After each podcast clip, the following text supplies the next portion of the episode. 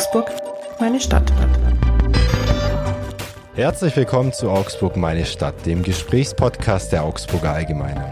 Mein Name ist Axel Hechelmann und ich spreche mit Menschen aus Augsburg, die etwas zu erzählen haben. Das können Prominente sein, aber auch Personen mit besonderen Berufen oder Lebenswegen. Wir wollen ihre Geschichte hören und erfahren, was sie bewegt. Mein heutiger Gast wohnt in Augsburg, ist Segler und gehört auf seinem Gebiet zur Weltspitze. Herzlich willkommen, Philipp Autenried. Vielen Dank, Axel. Ich freue mich, dass ich dabei sein darf. Freut mich auch.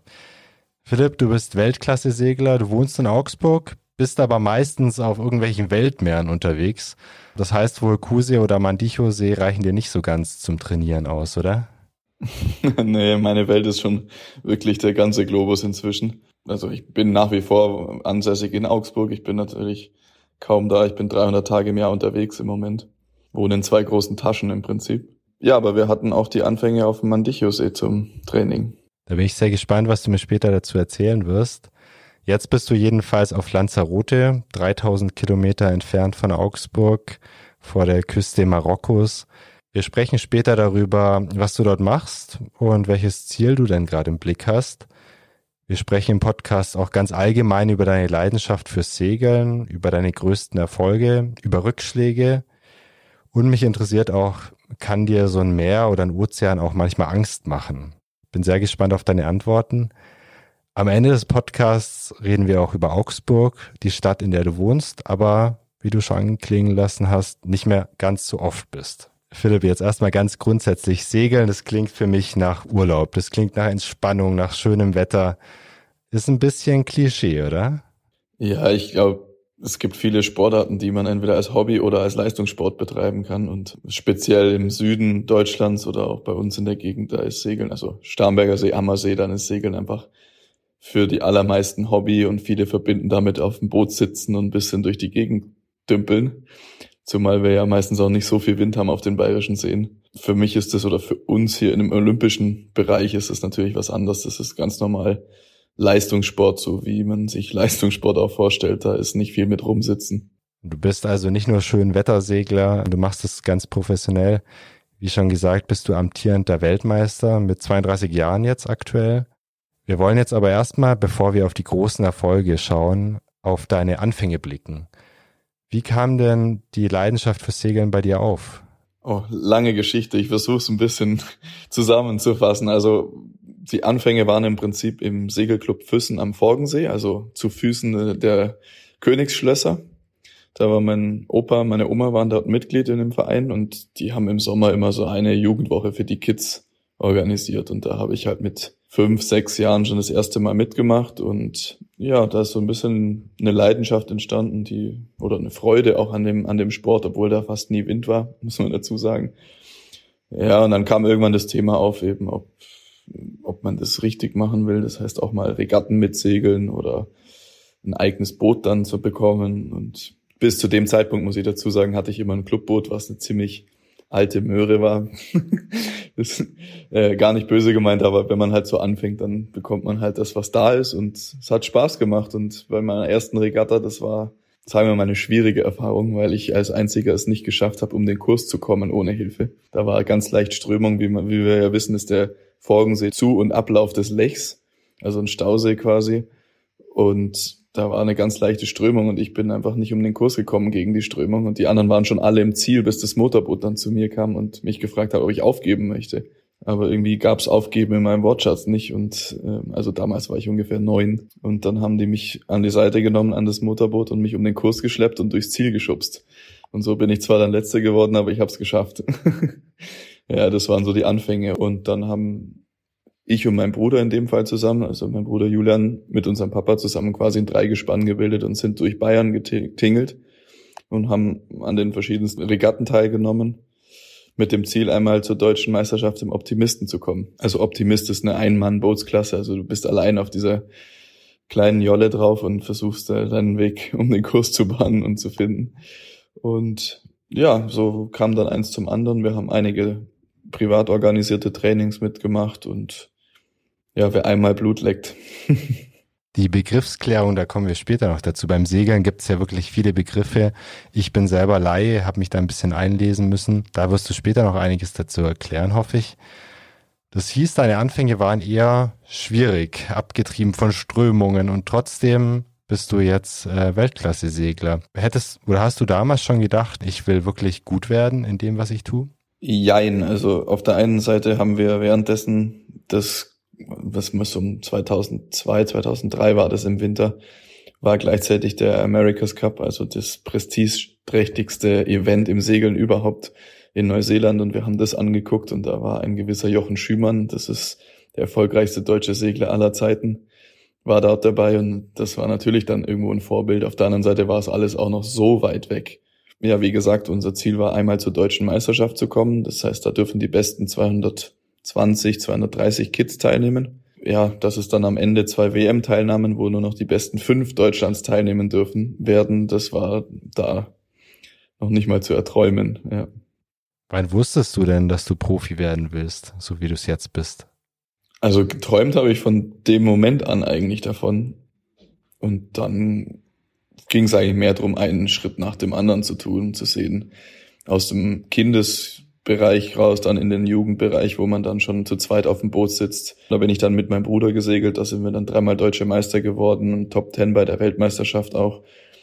Und ja, dann war unser Ziel klar, wir werden in eine olympische Bootsklasse gehen. Dass der Weg in der olympischen Bootsklasse dann so weit ist, das haben wir uns auch nicht gedacht ich habe jetzt insgesamt zwölf Jahre in dem im 470er, also dem olympischen Boot verbracht, bis ich zu dem Punkt des Weltmeisters gekommen bin. Aber ja, das gehört dazu. Die meisten sind so in dem Alter, weil unsere Bootsklasse auch eine sehr erfahrungslastige Klasse ist, also mit sehr viel Einstellmöglichkeiten, mit sehr viel verschiedenem Material, das wir kombinieren können und das dauert einfach, bis man da hinkommt, vor allem wenn alle anderen da schon zwischen acht und zehn Jahren verbracht haben, das zu erlernen. Bist du eigentlich mit deinen 32 Jahren jetzt in einem guten Segleralter? Was heißt gutes Segleralter? Also bei uns ist das, es ist ein Sport, der zwar körperlich fordert, aber wenig abnutzt. Wir hatten jetzt zum Beispiel in Rio einen äh, Olympiasieger, der war schon 52, wenn ich mich recht erinnere. Und dann gibt's natürlich auch die Gegenbeispiele, die mit 24 schon eine Olympiamedaille gewinnen. Also das ist, kommt ein bisschen auf den Typ auch drauf an und auf, das, auf die Bootsklasse speziell. Also da in den Klassen, wo halt viel Erfahrung nötig ist, da ist natürlich auch das Durchschnittsalter wesentlich höher, aber bei uns in der Bootsklasse bin ich wahrscheinlich, ja, wohl inzwischen seit den letzten Spielen, da haben viele aufgehört, gehöre ich eher zu den Älteren, aber bis dahin war das Durchschnittsalter wahrscheinlich über 30. Also ist noch gut Luft nach oben, auch kannst den Sport noch ein paar Jahre machen. Ja, auch der Olympiasieger, auch der Olympiasieger von Tokio war 36, als er gewonnen hat. Also, also noch einiges an Zeit für dich. Alles, alles im Rahmen.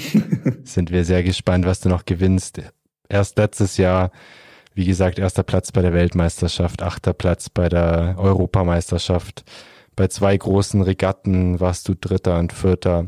Und äh, wenn jemand so erfolgreich segelt, dann wollen wir mit dem doch mal gedanklich in so ein Boot steigen. Ich wüsste jetzt erstmal gern von dir, du bist ja Vorschoter, hast noch eine Partnerin, mit der du im Boot unterwegs bist, die Luise Wanser aus Hamburg, die Steuerfrau ist. Wer macht denn bei euch was? Also wie die Bezeichnung Steuermann oder Steuerfrau in dem Fall und Vorschutter schon ein bisschen vorgeben. Also sie steuert das Boot ähm, und ich bin quasi die Crew, die vorne drin die, die, die Arbeit macht in einer gewissen Weise. Ähm, wir haben drei Segel an dem Boot, einmal das Großsegel, das Vorsegel und den Spinnaker für den Vorwindkurs. Also wenn wir mit dem Wind fahren, können wir ein zusätzliches Segel hochziehen. Und sie ist quasi für das Großsegel zuständig, ich für das Vorsegel. Und auf der Vorwind bin ich zu, oder ja, zusätzlich für den Spinnaker zuständig. Und dann müssen wir uns halt noch über Taktik, Strategie, Gegner und so konstant unterhalten und ähm, ja, unser Ziel, unsere Richtung miteinander kommunizieren, dass wir auch in eine Richtung arbeiten. Jetzt hast du schon viele Aufgaben genannt, die auf euch zukommen bei einem Rennen oder im Training. Was macht denn das Segeln so anspruchsvoll? Das ist diese Kombination? Sind es die äußeren Bedingungen? Ja, ist immer ein bisschen schwierig.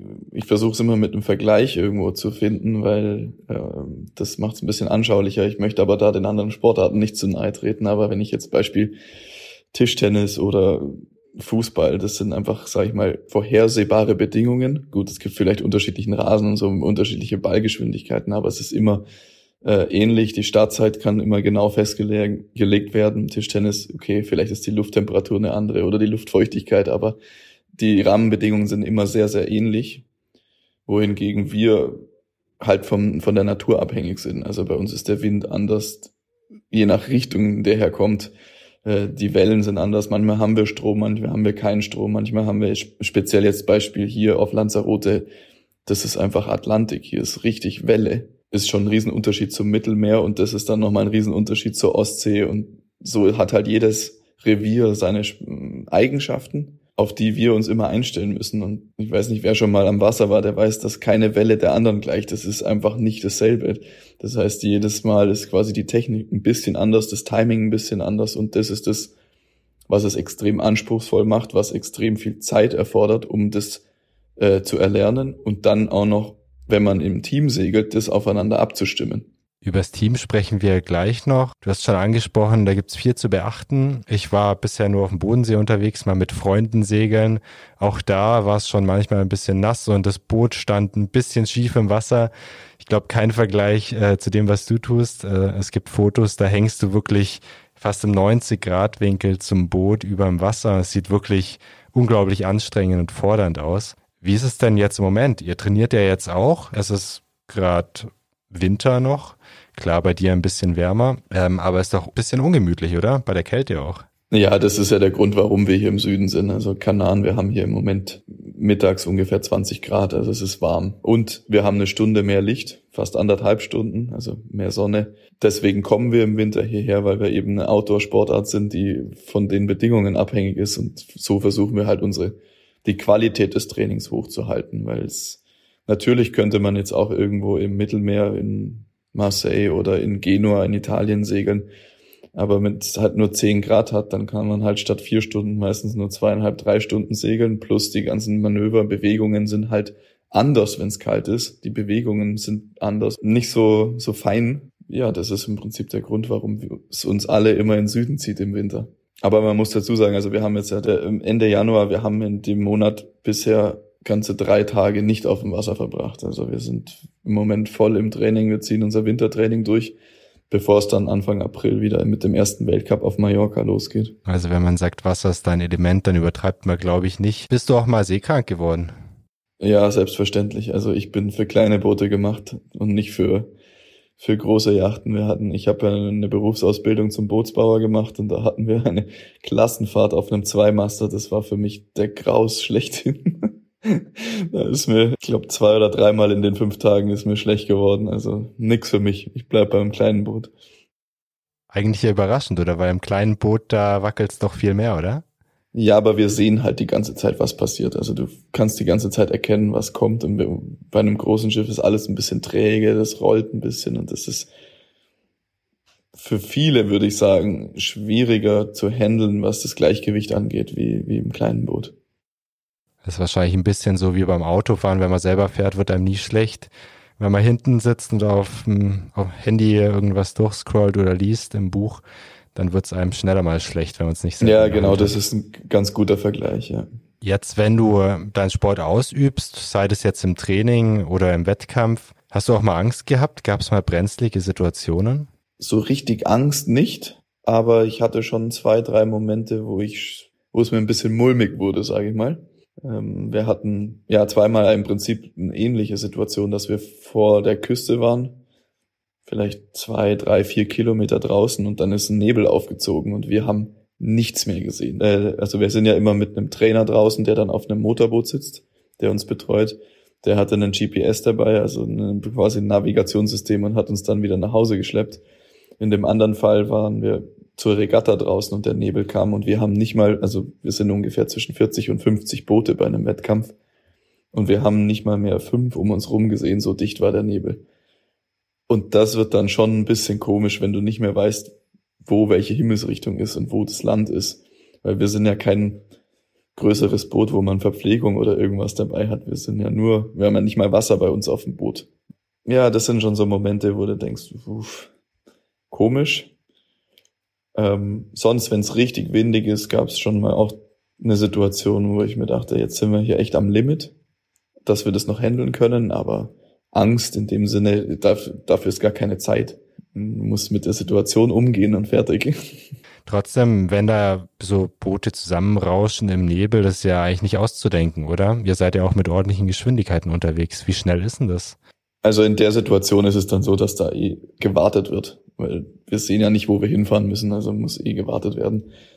Insofern war das Risiko relativ gering, aber das Abtreiben oder in eine Richtung fahren und dann gar nicht mehr wissen, wo man ist, das ist dann eher so das Thema, dass du dann irgendjemand suchst und da in der Nähe bleibst, so. Und wir sind mit die langsamste Bootsklasse im olympischen Bereich, muss man dazu sagen. Also wir werden im, im Spitzenfall so knapp über 30 kmh schnell. Klingt langsam an sich, aber ähm, wer schon mal im Boot gesessen ist, weiß, glaube ich, dass es ganz schön eine Geschwindigkeit ist. Für jeden, der schon mal auf dem Segelboot war, der weiß, dass das anspruchsvoll ist, ja. Also 30er Zone auf dem Gewässer, da scheppert's ganz schön, ja. Zumal man dazu sagen muss, es ist ja eher eine Buckelpiste dann. Also wir haben ja, wenn's, wenn genug Wind ist, um die Geschwindigkeiten zu bekommen oder zu fahren, äh, ist es ja meistens nicht Flachwasser, sondern mit richtig Welle und dann ist es schon sehr herausfordernd, ja. Wenn wir bei möglichen Gefahren bleiben, ich hatte hier mal im Podcast eine Tankerkapitänin zu Gast, äh, die war auf den Weltmeeren unterwegs mit einem riesigen Tanker. Die hat gesagt, was ganz schön gefährlich ist, auf offenem Meer oder Ozean sind Container, die irgendwann mal von einem Schiff gefallen sind und unkontrolliert im Wasser rumtreiben. Also quasi so ein Eisberg aus Metall. Ist das für euch auch eine Gefahr? Nee, erstens mal sind wir so klein und agil, dass wir da ausweichen könnten, wenn wir sehen. Und zum anderen sind wir eigentlich nie mehr wie zwischen fünf und acht Kilometern vom Ufer weg. Also wir sind ja keine Offshore-Bootsklasse, sondern also die quasi übers Meer fahren oder ja, Transatlantik-Regatten machen, sondern wir sind ja immer nur vom gleichen Hafen aus raus und wieder rein. So unser Training dauert ungefähr zwei bis vier Stunden und dann kommen wir wieder an Land. Und dadurch kommen wir nie in Bereiche, wo sowas rumschwimmt. Man muss aber dazu sagen, von den Berichten von den Offshore-Regatten und sowas, da ist sowas doch immer wieder ein Thema. Vor allem im Dunkeln natürlich. Und wie ist es mit äh, Haien oder ähnlichen Fischen? Ich weiß nicht, ob da eine Gefahr besteht. Ich bin absoluter Laie. Also Gefahr, nein. Aber es ist doch immer wieder ein lustiges Gefühl, wenn man dann neben sich eine Finne sieht und dann auf einmal mehrere.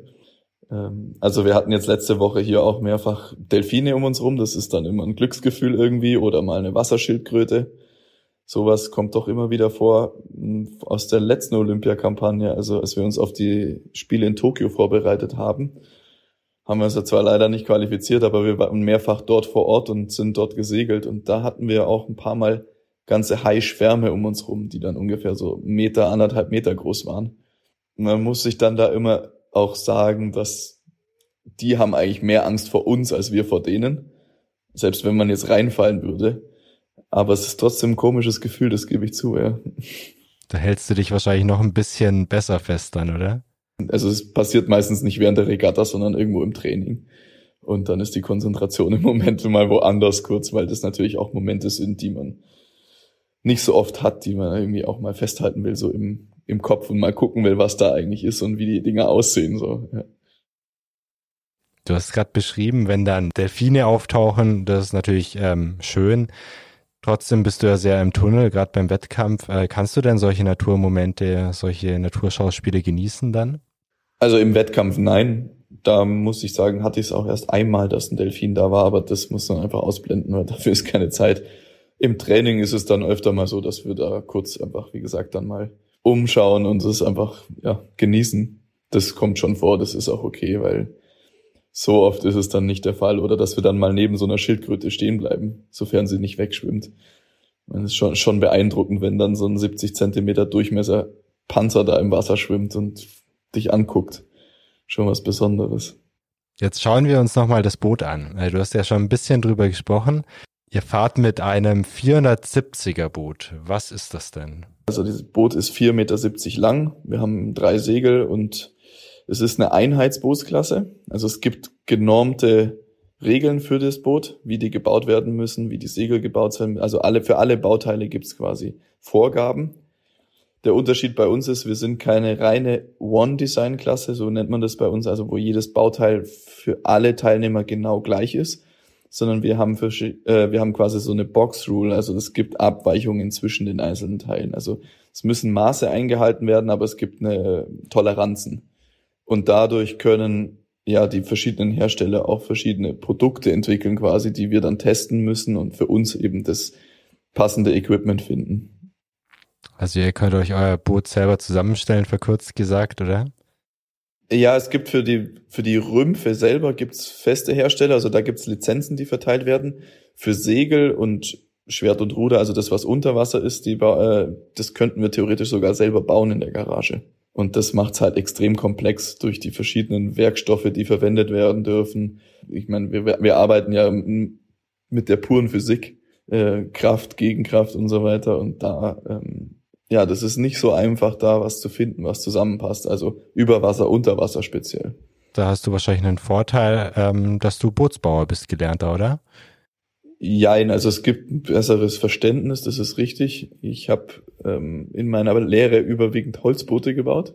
Was vom Werkstoff her würde ich das nach wie vor bevorzugen, aber ich kann natürlich, wenn jetzt zum Beispiel irgendwas kaputt geht oder so, das relativ schnell und dann einfach selbstständig reparieren. Ja so ein Boot, ähm, 4,70 Meter lang. Ist das eigentlich schwer oder ist das so leicht wie so ein Sportfahrrad, ein Rennrad oder ähnliches? Nee, also das Boot mit allem, mit Segeln, Masten und so weiter, wiegt ungefähr 130 Kilo. Ja, das ist so ein bisschen ein politisches Thema fast. Also das könnte natürlich alles viel leichter gebaut werden, wenn man Carbon verwenden dürfte und, und, und.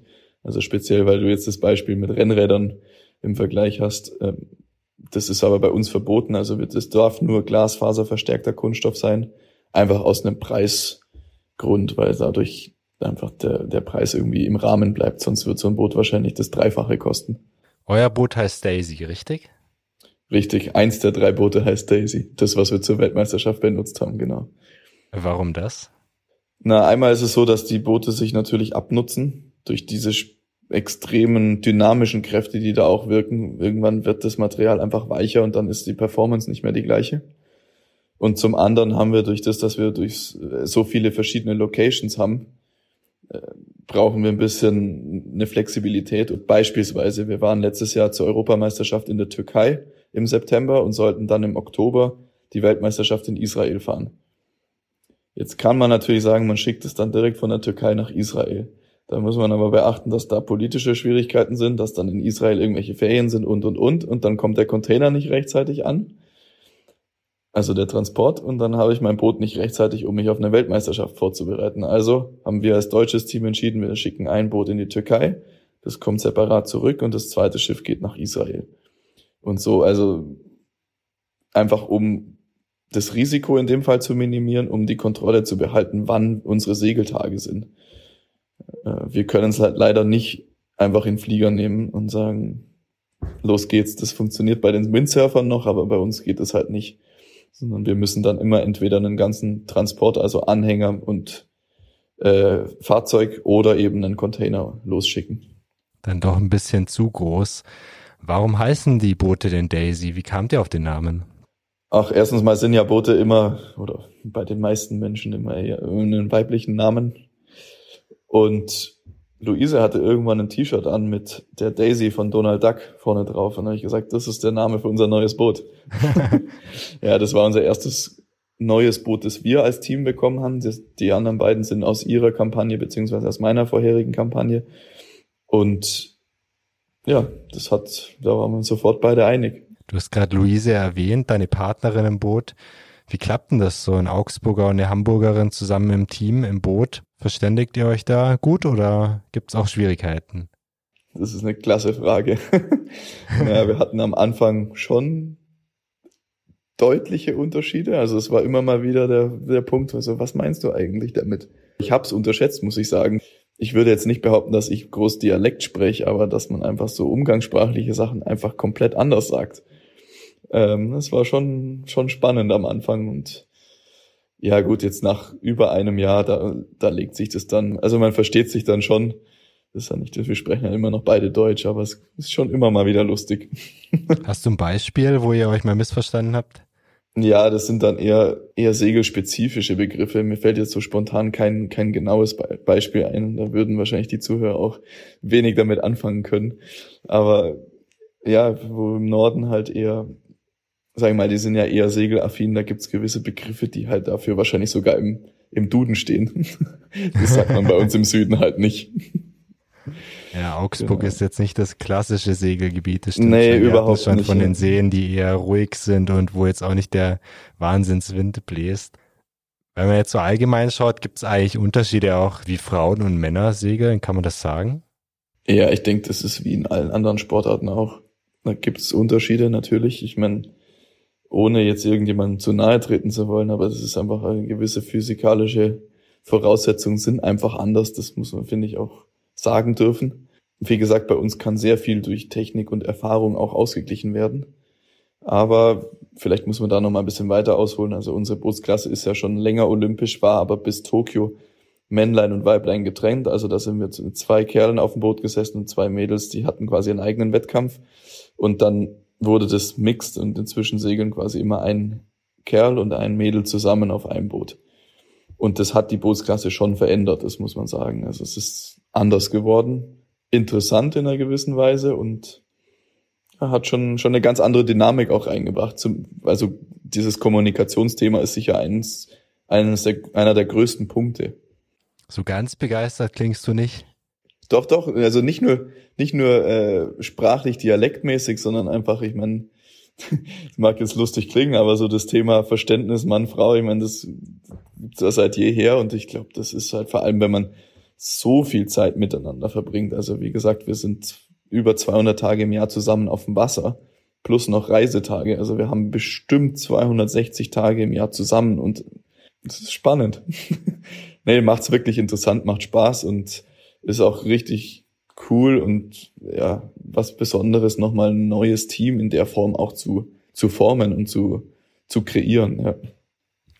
Du hast jetzt schon öfter über Kommunikation gesprochen. Wie läuft denn die ab auf so einem Boot? Also ich stelle mir vor, es geht eben schnell vor. Äh, mir fahrt da teilweise 30 kmh umgerechnet. Es ist holprig. Ähm, es ist, ich weiß nicht, ob es laut ist auf dem Boot. Das kannst du vielleicht kurz gleich sagen. Aber wie kommuniziert ihr da? Schreit ihr euch Dinge zu oder geht es mit Blickkontakt? Wie, wie macht ihr das? das kommt ein bisschen auf die Bedingungen drauf an. Also erst einmal versuchen wir immer nicht zu schreien, weil das immer Unruhe erzeugt und wir sitzen ja maximal, sind unsere Köpfe zwei Meter voneinander entfernt, also die Distanzen sind jetzt nicht so groß. Im Optimalfall gibt's ganz kurze Sätze oder Schlagworte, um gewisse Situationen zu bestimmen, zu benennen.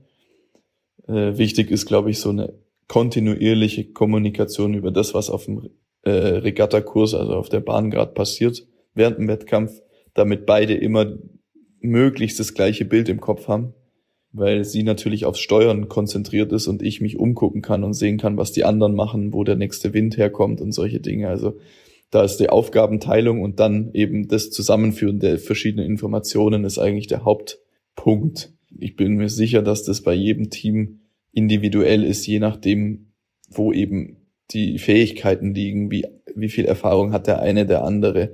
Der eine sieht mehr in die Richtung, der andere das. Das muss jedes Team für sich quasi rauskriegen. Deswegen gibt's da auch keine, keine Formel, sage ich mal, die man da anwendet. Aber ihr werdet jetzt wahrscheinlich nicht sagen, liebe Luise, lenk doch bitte ein bisschen weiter nach links, äh, da geht der Kurs weiter, sondern es sind wahrscheinlich zackige, kurze Anweisungen oder Zurufe, oder? Kannst du mal einen, einen formulieren kurz, was da so gesagt wird? Naja, wie gesagt, also im, im Optimalfall sind es Schlagworte. Also Wende in 3, 2, 1 oder sowas oder Wende in den nächsten 10 Sekunden. Wirklich nur ganz kurze, prägnante. Dadurch kannst du natürlich auch den Fehler, dass es missverstanden wird, deutlich reduzieren. Und Zeit für ganze Sätze ist meistens nicht, weil dann ist der Moment schon wieder vorbei. Dafür ist es dann einfach zu schnell oder speziell, wenn wir auch über Technik reden, wenn wir Vorwind zum Beispiel die Welle runtersurfen und versuchen, die nächste Welle zu kriegen und so. Ist eigentlich ähnlich wie beim Surfen. Du versuchst wirklich auf der Welle runterzureiten. Da gibt's kaum Zeit, selbst mit kurzen Worten manchmal das zu erklären. Da, und deswegen trainieren wir ja auch so viel, um so ein gewisses blindes Verständnis dafür zu entwickeln. Offenbar funktioniert aber die Kommunikation bei euch ganz gut. Also ihr seid Weltmeister, ähm, noch recht frisch, 2022. Erstmal die Frage, wie wird man Weltmeister? Also was müsst ihr schaffen, damit ihr den Titel bekommt? Müsst ihr einfach als Erste ins Ziel kommen auf dem festgelegten Parcours oder wie kann man sich das vorstellen? Also bei uns sind Wettkämpfe sechs Tage lang. Und es gibt quasi jeden Tag, je nach Windrichtung, wird halt der Parcours neu gelegt, also der Kurs auf dem Wasser. Und dann haben wir eine Startsequenz und dann fahren 30 Schiffe meistens gleichzeitig los. Also wenn wir ein größeres Feld sind, dann sind wir meistens in zwei Gruppen eingeteilt, die dann nacheinander starten. Und dann ist das Ziel, als Erster im Ziel zu sein. Also es ist kein Zeitrennen in dem Sinn, sondern mehr so wie bei der Formel 1 eigentlich, dass du halt Erster sein musst. Wie weit du jetzt vor dem anderen bist, ist erstmal egal. Und davon haben wir dann pro Tag, wenn alles normal läuft, wenn es nach Plan läuft, haben wir zwei Rennen. Das heißt dann A, fünf Tage sind zehn Rennen und dann gibt's am letzten Tag für die Top Ten ein sogenanntes Medal Race, das dann auch doppelt zählt. Also wir haben quasi dann zehn Wettfahrten, die jeweils eins zählen und dann das Medal Race, das quasi doppelt zählt. Ist spannender wahrscheinlich für euch, wenn ihr eure Gegner direkt seht, oder als wenn jeder für sich selbst ähm, Zeitrennen fährt? Ja, also Zeitrennen haben wir einmal gar nicht, das ist das eine und äh, ja, das ist natürlich ein taktisch-strategischer zusätzlicher Faktor, der die ganze Zeit mit beachtet werden muss. Also speziell je später wir in der Serie sind, also die letzten zwei, drei Tage, weißt du natürlich auch, wer im Gesamtklassement um dich herum ist, wer für dich gefährlich werden könnte. Wir, beispielsweise jetzt bei der Weltmeisterschaft. Wir waren vor, also am letzten normalen Regattatag hatten wir wieder zwei Wettfahrten. Und vor dem allerletzten Rennen haben wir dann einen relativ großen Vorsprung schon gehabt. Da ging es dann wirklich nur darum, bei dem Franzosen und bei dem Spanier in der Nähe zu bleiben, damit die quasi nicht viele Punkte auf uns aufholen können. In dem Fall haben wir halt dann für uns entschieden, okay, wir geben quasi das Rennen auf, in dem Sinne, dass wir halt bei denen in der Nähe bleiben, sind dann, glaube ich, in dem Rennen Zwölfte geworden, anstatt halt zu sagen, okay, wir gewinnen die letzte Wettfahrt noch. Das sind halt so diese taktischen Überlegungen, die dann gegnerbedingt anders abgewägt werden müssen, ja. Wie fühlt sich das denn an, wenn man so ein bisschen schon ahnt, okay, wir könnten tatsächlich Weltmeister werden? Ich würde ja gerne am Anfang der Woche anfangen. Wir sind beide da angereist mit dem Ziel zu gewinnen. Also zweiter Platz zählt natürlich, aber war nicht unser Ziel von Anfang an für beide nicht. Und dementsprechend sind wir auch die Regatta angegangen. Also wir sind sehr ich will nicht sagen aggressiv gesegelt, weil wir unser Risiko schon sehr, sehr klar im Griff hatten, aber wir sind schon immer, ja, wir haben immer nach dem Sieg gestrebt.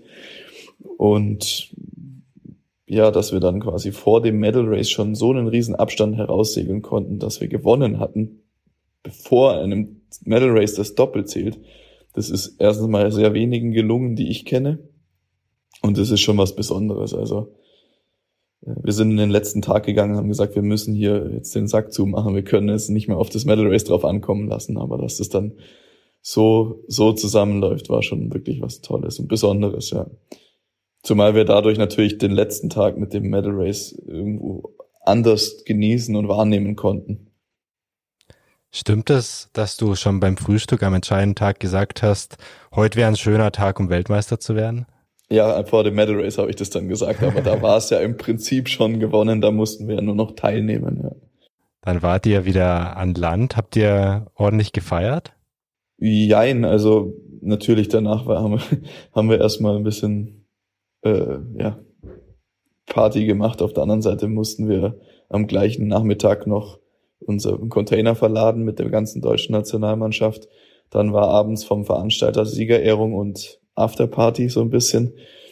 Ähm, ich bin da nur auch relativ zügig nach Hause gegangen. Erstens mal bin ich nicht so der Partykönig und zum anderen war ich von der Woche einfach extrem müde und unser Transport zum Flughafen ging um halb sechs in der Früh am nächsten Morgen und ich war nicht so erpicht darauf, das durchzuziehen.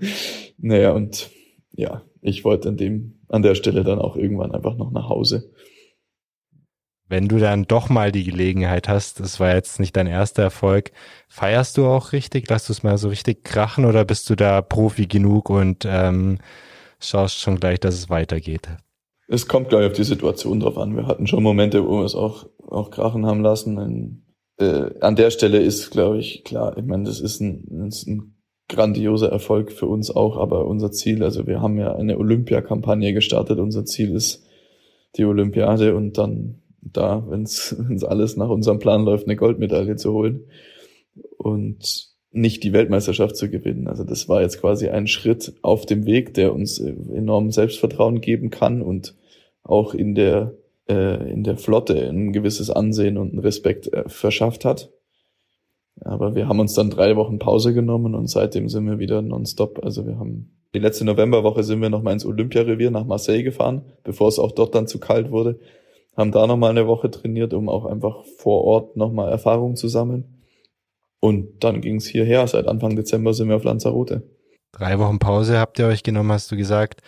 Was machst du denn, wenn du dir Pause nimmst? Geht's da wirklich dann gar nicht aufs Wasser oder segelst du auch zwischendurch mal? Unterschiedlich. Also es gibt Momente, wo ich dann auf anderen Booten mal auf dem Wasser bin, ja in dem Fall hatte ich mich schon mit meinem Bruder und meiner Freundin und seiner Freundin auf Mallorca verabredet zum Radfahren und so sind wir da zehn Tage beim, beim Rennradfahren gewesen in den Bergen. Ist zwar auch Wasser in der Nähe, aber manchmal ist es auch gut, einfach komplett Abstand davon zu kriegen, einfach für die mentale ja, Frische, dass man dann wieder mit einem gewissen Drive auch ins Training einsteigen kann, weil ich glaube, jeder Leistungssportler kennt das Gefühl, wenn man dann irgendwann in so einen Trott reinfällt und halt jeden Tag, ich meine, man hat ja trotzdem diese Motivation, besser zu werden, das ist ja gar nicht die Frage, aber die Performance ist immer noch mal besser, wenn man ein bisschen frisch ist. Ja. Jetzt steht also Olympia 2024 in Frankreich an, für das ihr euch qualifizieren wollt. Alle guten Dinge sind ja drei, oder? Ich glaube, es ist euer dritter Versuch. Meiner, meiner. Luise war ja schon in Tokio und ist dort Sechste geworden ja, beim ersten Versuch mit meinem Bruder für die Olympischen Spiele in Rio 2016, da sind wir relativ, ich sag mal, früh an der Quali gescheitert, beziehungsweise an dem anderen deutschen Team. Ja, für die Spiele in Tokio, das war ein ziemlich bitteres Erlebnis für mich. Also wir waren das erste Boot, die erste Nation, die sich nicht qualifiziert hat. Das war auch im letzten Moment, ich meine, das haben viele in der Zeitung gelesen, dieses Corona-Jahr hat die ganze Sache extrem verschoben. Also wir wurden drei Tage vor unserer Olympia-Ausscheidung losging, wurde alles gecancelt, wurden wir nach Hause geschickt. Wir waren damals auf Mallorca. Keiner wusste, wie es weitergeht. Dann kam die Verschiebung der Spiele aus unserer Olympia-Quali, die eigentlich drei Wettkämpfe beinhaltet, wurde dann auf einmal nur noch ein Rennen, eine Weltmeisterschaft. Und ja, wie gesagt, also wir sind halt sehr wetterabhängig auch und dadurch versucht quasi der Verband durch mehrere Events so eine gewisse äh, einen Ausgleich zu schaffen, falls man mal damit nicht zurechtkam oder ja, dass zum Schluss quasi doch der über alles Beste fährt. Bei einem Event ist es natürlich dann alles ein bisschen schwieriger. Ich meine, man muss auch ganz klar dazu sagen, im Ende waren wir einfach nicht gut genug. Also es gibt dann vom, von vom IOC aus quasi immer noch die Möglichkeit, wenn dann sich irgendjemand verletzt oder wenn irgendjemand wegen, beispielsweise, ist jetzt bei uns noch nie vorgekommen, aber in anderen Sportarten, wegen Doping gestrichen wird oder so, dass du quasi nachrückst. Das heißt, wir sind dann, wir haben die Quali nicht geschafft, offiziell, wir wurden aber noch im Kader behalten, weil ja die Möglichkeit bestand, dass wir nachrücken. Wir haben Anmeldeformulare und so weiter, alles für die Olympischen Spiele ausgefüllt und wurden dann irgendwann im Juni eines Besseren belehrt, dass wir nicht fahren dürfen. Und das war dann schon, das war eine schwierige Zeit auch im Kopf, weil du willst ja eigentlich dich darauf vorbereiten oder dann zumindest wissen, du fährst nicht hin, dann kannst du was anderes machen. Aber so in so ein Vakuum zu hängen, wo du nicht weißt, kommt's doch noch, dann habe ich aber jetzt zwei Monate nicht trainiert. Oder fahre ich nicht, dann ja, dann brauche ich mich aber jetzt auch nicht die Spannung innerlich aufrechterhalten. So.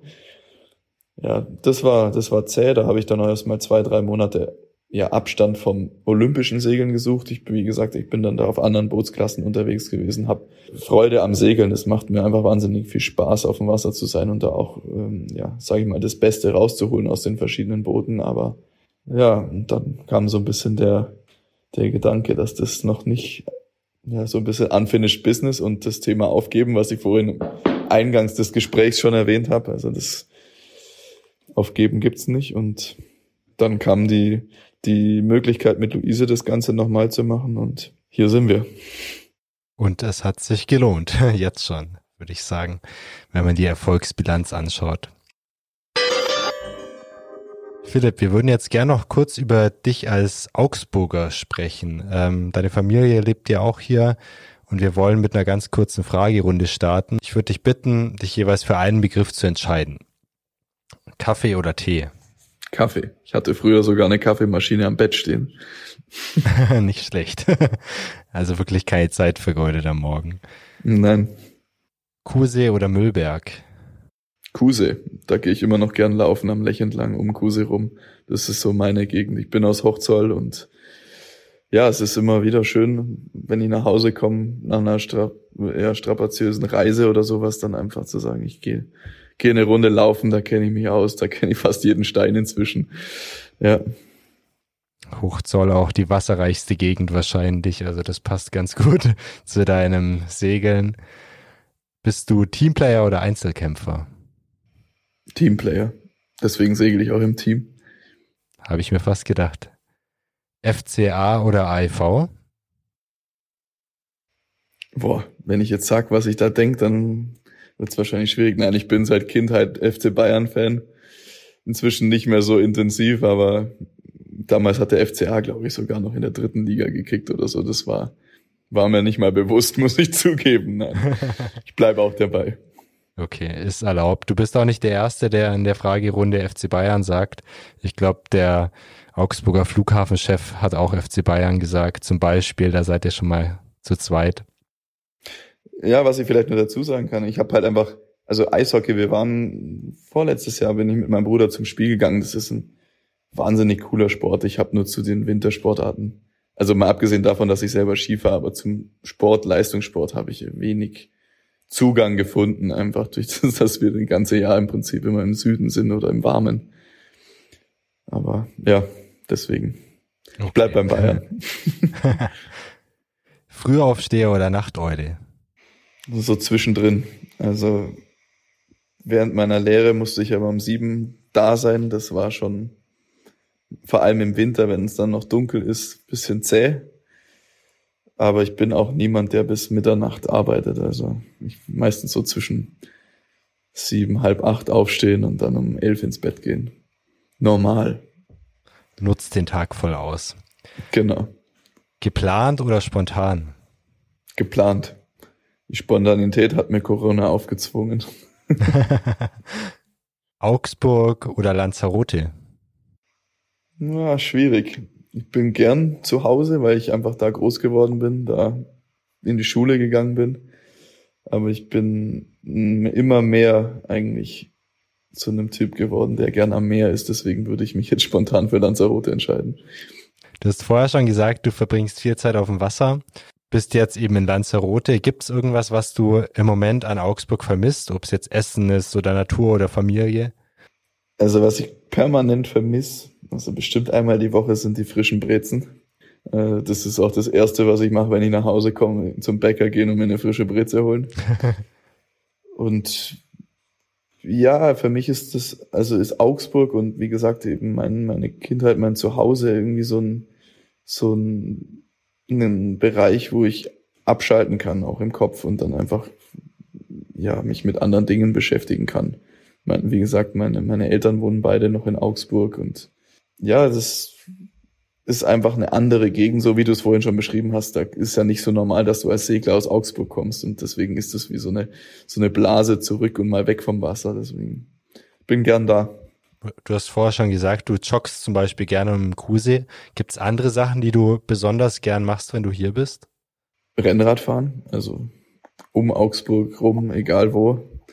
Das ist, macht auch wahnsinnig viel Spaß, weil es eben nicht nur irgendwelche Ebenen sind, sondern auch viele Hügel und vor allem, wenn mein Bruder und mein, mein, mein Papa dann auch noch da sind, dann gehen wir meistens zu dritt Radfahren und dann hast du natürlich auch so dieses Family, Soziale irgendwo mit dabei.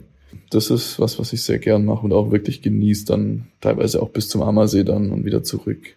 Ganz schöne Strecke. Ja, ich bin ja trotzdem noch Sportler. Bist du auch einer, den man auf ähm, Veranstaltungen wie Sommernächte, Plärrer, Christkindlesmarkt trifft oder eher der ruhigere Typ? Ja, ich habe ja schon gesagt, ich bin jetzt nicht so der Party-Max, aber also auf dem Christkindlmarkt gehe ich gern, wenn ich da bin. Habe ich leider die letzten drei Winter verpasst, weil ich immer beim, also auf Lanzarote war.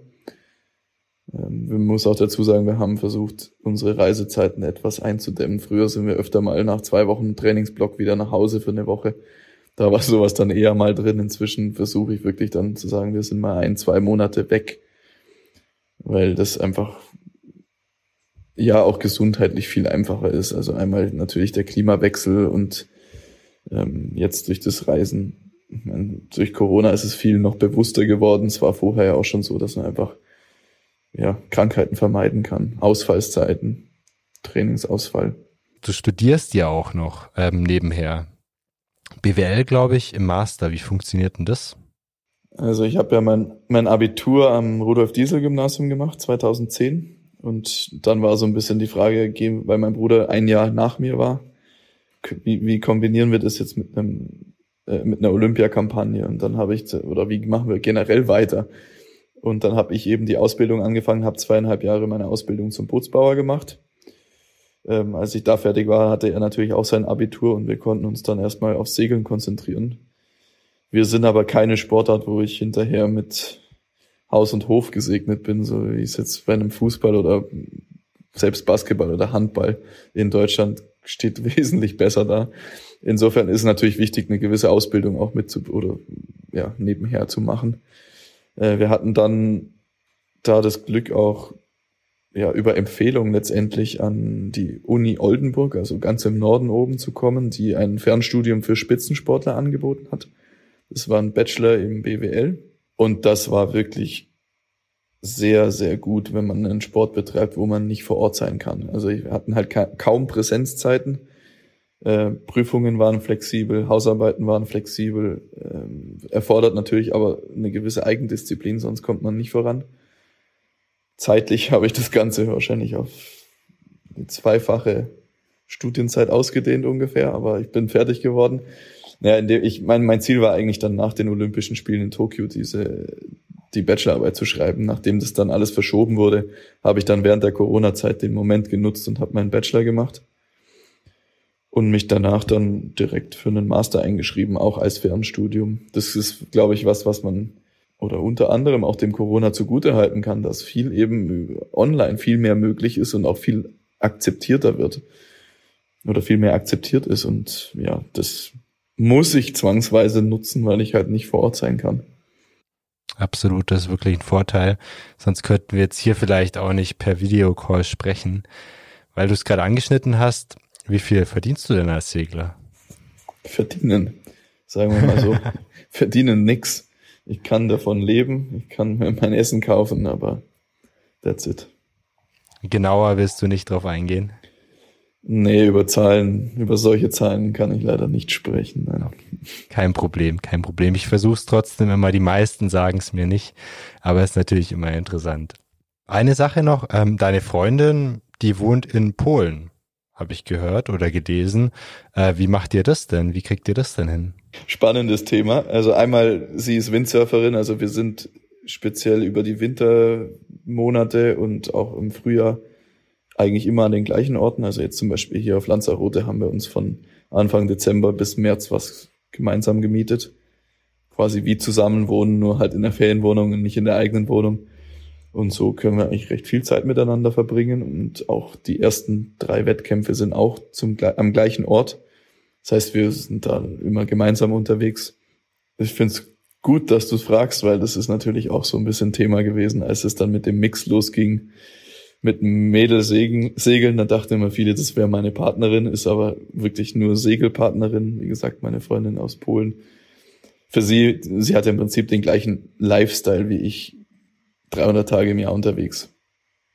Und ja, da musste halt die Wettkämpfe, die dann nicht gleich sind, da müssen wir halt versuchen, dann zwischendrin Zeiten zu finden, wo wir dann beieinander sind. Aber es herrscht natürlich auch viel Verständnis für den anderen in dem Moment, weil wir beide wissen, was dazugehört. Aber es ist schon erstaunlich, wie offenbar dieses Element Wasser verbindet, also unterschiedliche Sportarten, aber doch befindet ihr euch auf dem Wasser. Kurz, weil du gesagt hast, ähm, deine Segelpartnerin ist nicht deine Partnerin. Gab es da in deiner Beziehung Erklärungsbedarf? Muss man da irgendwie klarstellen, okay, ich verbringe mit dieser Frau sehr viel Zeit, aber ähm, alles nur professionell?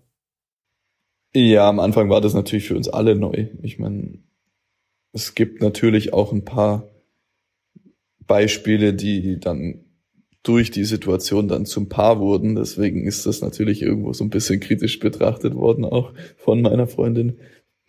Ähm, verstehe ich, ist okay. Ähm, ich glaube, vor allem der letzte Winter, also der erste Winter als neu formiertes Team, wo ich dann mit ihr hier gewohnt, also mit meiner Freundin hier gewohnt habe und mit Luise beim Segeln war, hat die Situation eigentlich deutlich entspannt, weil es ganz klare Grenzen gab und die auch nach wie vor so sind. Und ja, es passt. Kommt wahrscheinlich wieder ganz groß auf die Kommunikation an, auf die wir schon mehrfach in dem Podcast gekommen sind. Ja, ich glaube, das ist aber nicht nur ein Thema an der Stelle. das ist, glaube ich, eher ein, ein gesamtgesellschaftliches Thema, das viel zu wenig und viel zu schlecht kommuniziert wird im Allgemeinen. Das stimmt, ja. Das könnte man, glaube ich, noch weit ausführen. Machen wir jetzt in dem Podcast nicht. Eine vorletzte Frage. Hast du auch mit anderen Sportlern aus der Augsburger Szene zu tun oder bist du dafür einfach zu selten da? Sehr wenig. Also ich kenne beispielsweise Stefan Bradl, den habe ich mehrfach getroffen, also Motorradfahrer.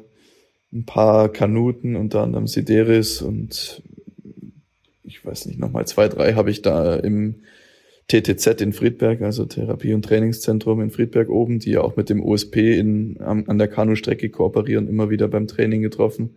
Das ist so mein Fitness, wenn ich, wenn ich in Augsburg bin. Aber jetzt nicht so, dass wir irgendwie im konstanten Austausch oder sowas sind. Schade eigentlich auf der einen Seite, weil man, glaube ich, viel voneinander lernen könnte. Verschiedene Herangehensweisen, Trainings und so weiter äh, ist auch was, was ich festgestellt habe, was immer wieder hilft, mal jemanden von außen, der so ein bisschen out of the box an die ganzen Themen rangeht.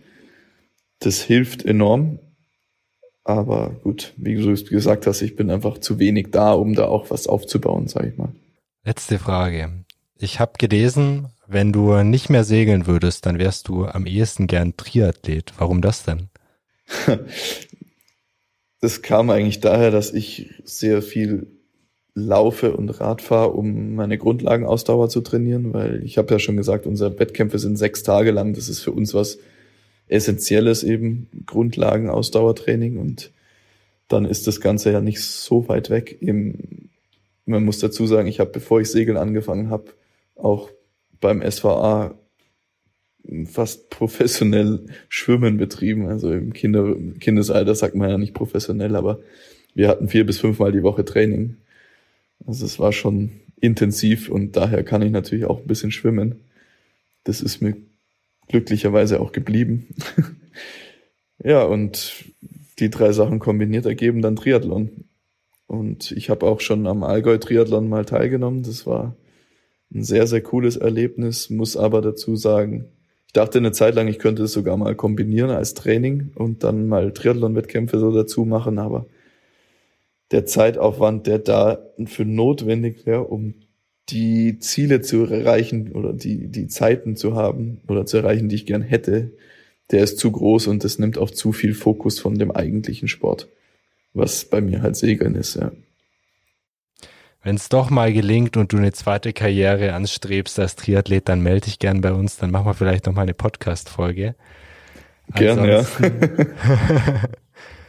Ansonsten, Philipp Autenried, danke ich dir für das Gespräch. Wir haben kennengelernt einen Hochzoller, einen Brezen-Fan, einen Weltklasse-Segler. Ich danke dir fürs Gespräch und wünsche dir ganz viel Erfolg für die Olympia-Quali.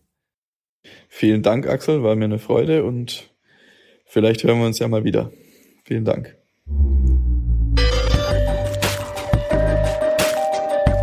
Das war Augsburg, meine Stadt. Die Folge hat euch gefallen? Dann teilt sie gerne mit euren Freunden und abonniert unseren Podcast bei Spotify, Apple Podcasts oder der Plattform eurer Wahl. Bei Fragen, Themenvorschlägen oder Kritik freuen wir uns über eine Mail an podcast.augsburger-allgemeine.de. Vielen Dank fürs Zuhören.